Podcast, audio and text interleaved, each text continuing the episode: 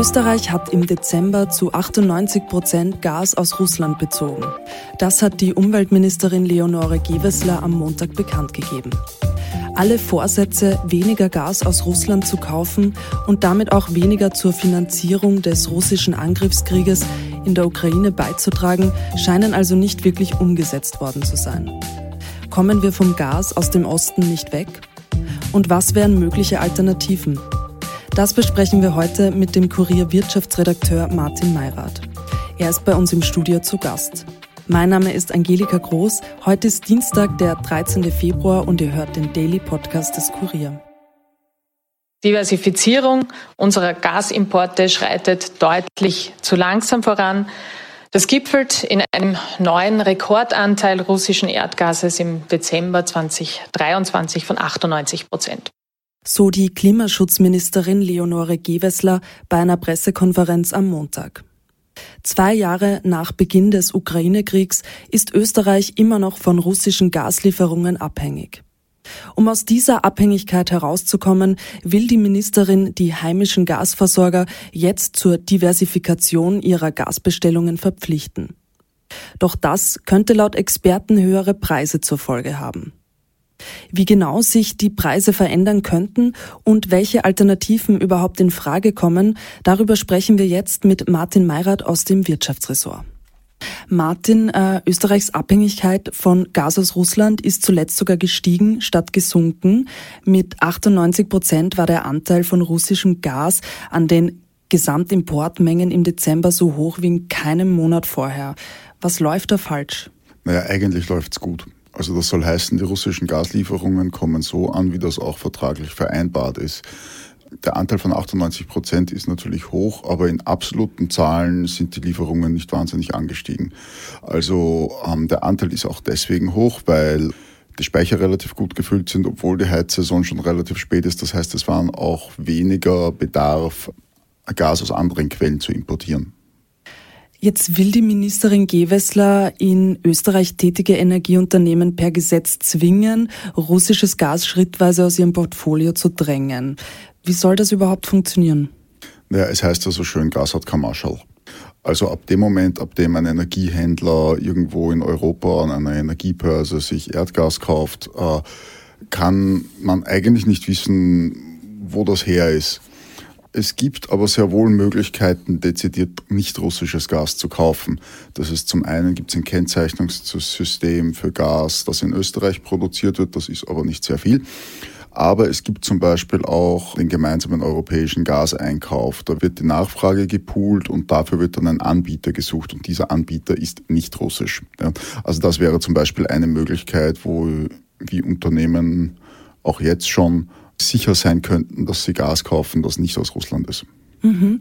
Jetzt bedarf so eine Änderung im Gaswirtschaftsgesetz aber einer Zweidrittelmehrheit im Parlament.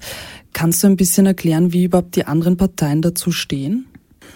Naja, die ÖVP hat sich bis jetzt nicht deklariert oder zumindest nicht eindeutig irgendwie dazu bekannt, die FPÖ ist dagegen. Das heißt, die Grünen haben nur eine Chance, wenn sie den Koalitionspartner und die SPÖ kriegen. Und die SPÖ hat bis jetzt eigentlich erklärt, dass sie das für eine Finte und für ein Wahlkampfgeplänkel halten. Und man muss auch sagen, es gibt keinen Entwurf. Also, nachdem ja bei Gesetzen im Regelfall über Details gestritten wird, davon sind wir sehr weit entfernt. Mhm. Die, die SPÖ kann jetzt eigentlich nur verlieren, wenn sie sagt, ja, wir machen das oder wir machen da nicht mit. Mhm. Also ist noch nicht konkret genug. 2028 soll dann das erste Jahr sein, in dem Österreich kein Gas aus Russland mehr verkauft. Ist das realistisch? Das kommt darauf an, wenn man fragt. Die OMV hat das wohl nicht vor, weil die haben Importverträge bis 2040.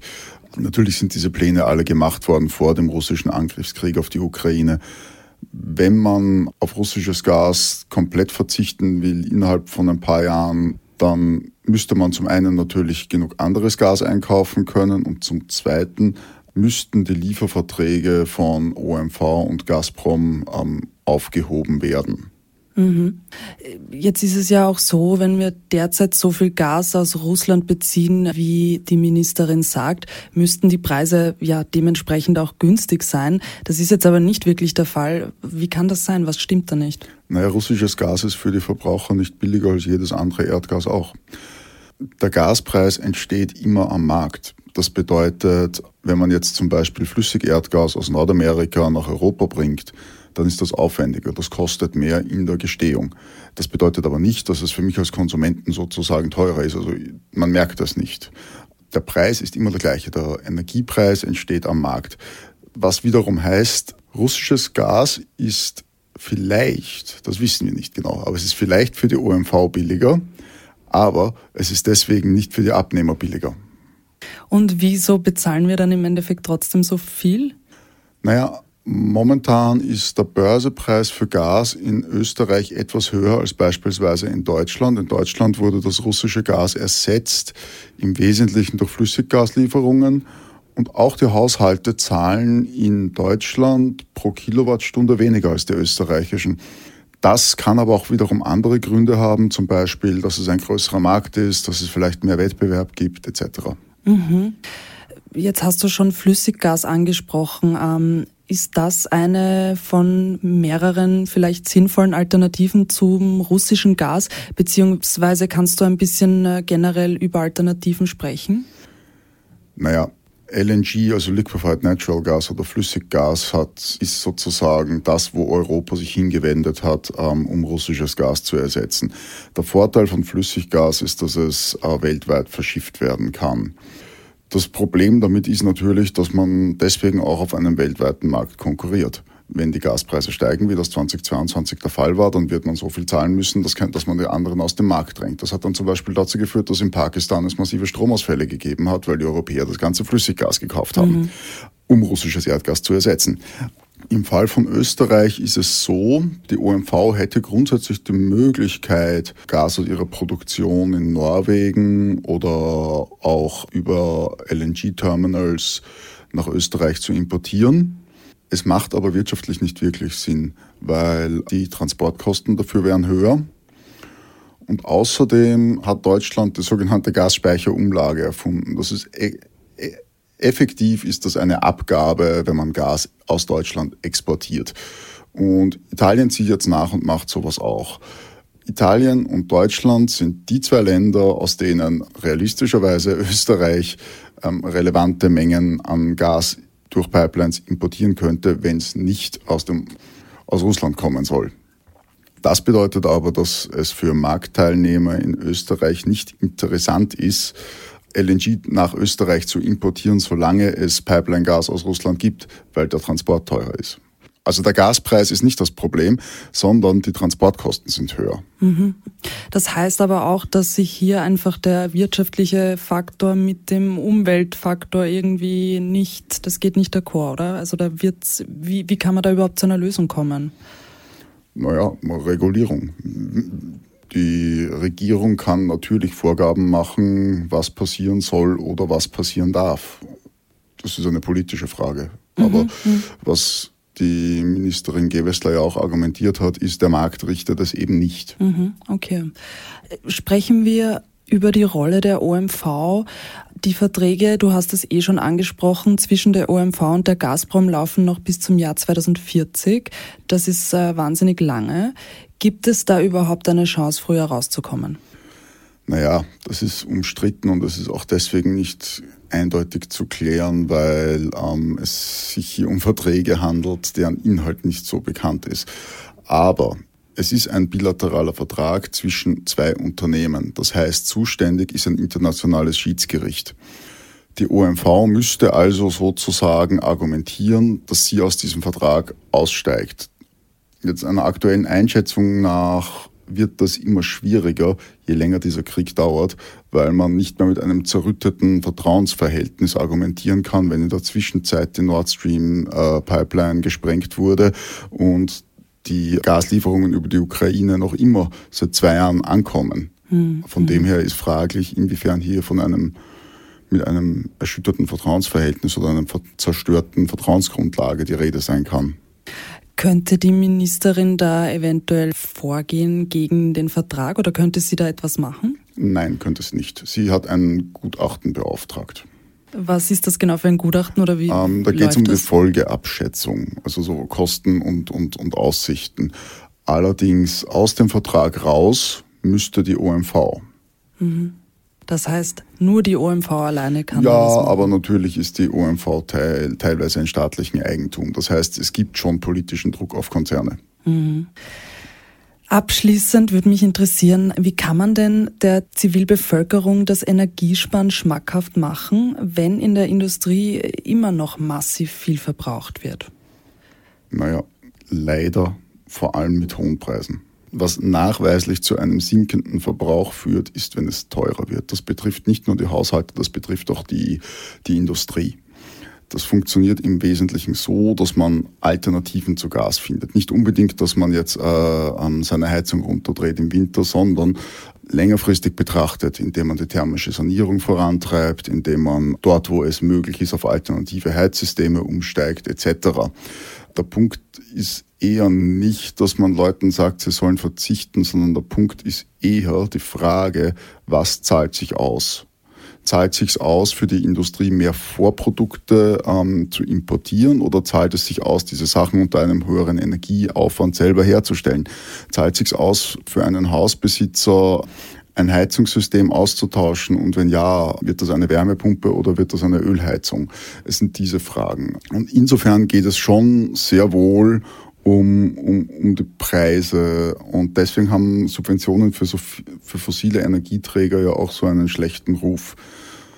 Der Zwiespalt ist der, viele Leute oder viele Haushalte sind davon natürlich stark betroffen, die zum Beispiel mit Gas heizen, wenn die Gaspreise steigen. Aber wenn man jetzt dauerhaft Gas subventioniert, dann wird das den Wandel und auch den Ausstieg aus dem Gas ähm, nur bremsen. Weil? Ähm, weil es dann die günstigste Alternative ist mhm. und weil mhm. dann der Einzelne keinen Anreiz hat, ähm, über weltanschauliches Gutbefinden hinaus etwas zu ändern. Mhm. Das heißt eigentlich auch, dass diese womöglich höheren Preise, die uns erwarten mit alternativem Gas, dass das eigentlich die Leute dass das der Klimawende nutzt? Nein, ja. das glaube ich nicht. Weil so weit, nein, das glaube ich nicht, weil ähm, die Mehrkosten, die durch ähm, Umstieg auf andere Gasquellen entstehen würden, das sind bei weitem nicht solche Marktverwerfungen, wie wir sie zum Beispiel im Jahr 2022 gesehen haben. Das sind Kostenanstiege, die werden für die meisten Haushalte machbar sein. Mhm. Gas ist auch jetzt doch immer deutlich teurer, als es über lange Zeit war, aber es ist in etwa ein Zehntel so hoch wie der Rekordstand in eineinhalb Jahren. Mhm. Okay. Dann danke für das Gespräch und ich bin gespannt, was uns da in Zukunft erwartet. Danke. Mehr zu diesem Thema lest ihr wie immer auf kurier.at. Wir kommen jetzt noch zu einem kurzen Nachrichtenüberblick. Die USA arbeiten nach Angaben von US-Präsident Joe Biden an einer mindestens sechswöchigen Feuerpause im Gazastreifen. Seine Regierung arbeite an einem, Zitat, Geiselabkommen zwischen Israel und der Hamas, das eine sofortige und anhaltende Ruhephase für den Gazastreifen bringen werde, sagte Biden am Montag in Washington bei einem Treffen mit dem jordanischen König Abdullah II. China forderte indes Israel zu einem Ende der Militäroperation im Süden des Gazastreifens auf. Nicht nur der Krieg im Gazastreifen beschäftigt den Präsidenten. Bald wird in den USA gewählt.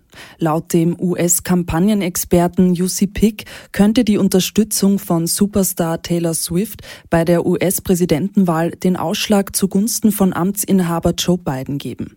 Swift habe eine, Zitat, enorme Strahlkraft in Zielgruppen, die mit traditionellen Medien nicht erreicht werden könnten, meinte er im Interview mit der APA. Zitat, wenn es nur um 40.000 Stimmen geht, macht das bereits einen Unterschied, sagte er mit Blick auf den knappen Sieg des Republikaners Donald Trump bei der Wahl 2016. Und nach dem eingebrachten Insolvenzantrag der Finanzprokuratur als Anwältin der Republik Österreich gegen Signa-Gründer René Benko findet am Dienstag am Landesgericht Innsbruck die sogenannte Insolvenzeröffnungstagsatzung statt. Diese ist nicht öffentlich und damit auch nicht medienöffentlich. Benko muss nicht persönlich anwesend sein und wird dem Vernehmen nach auch nicht erscheinen. Ob bereits am Dienstag eine Entscheidung über den Antrag fällt, war noch offen. Damit war's das für heute von uns. Wenn euch dieser Podcast gefällt, abonniert ihn doch gerne auf Apple Podcasts oder Spotify und hinterlasst uns auch gerne eine Bewertung. Ton und Schnitt von Dominik Kanzian, produziert von Elias Nadmesnik. Mein Name ist Angelika Groß. Ich wünsche euch noch einen schönen Feierabend und bis bald.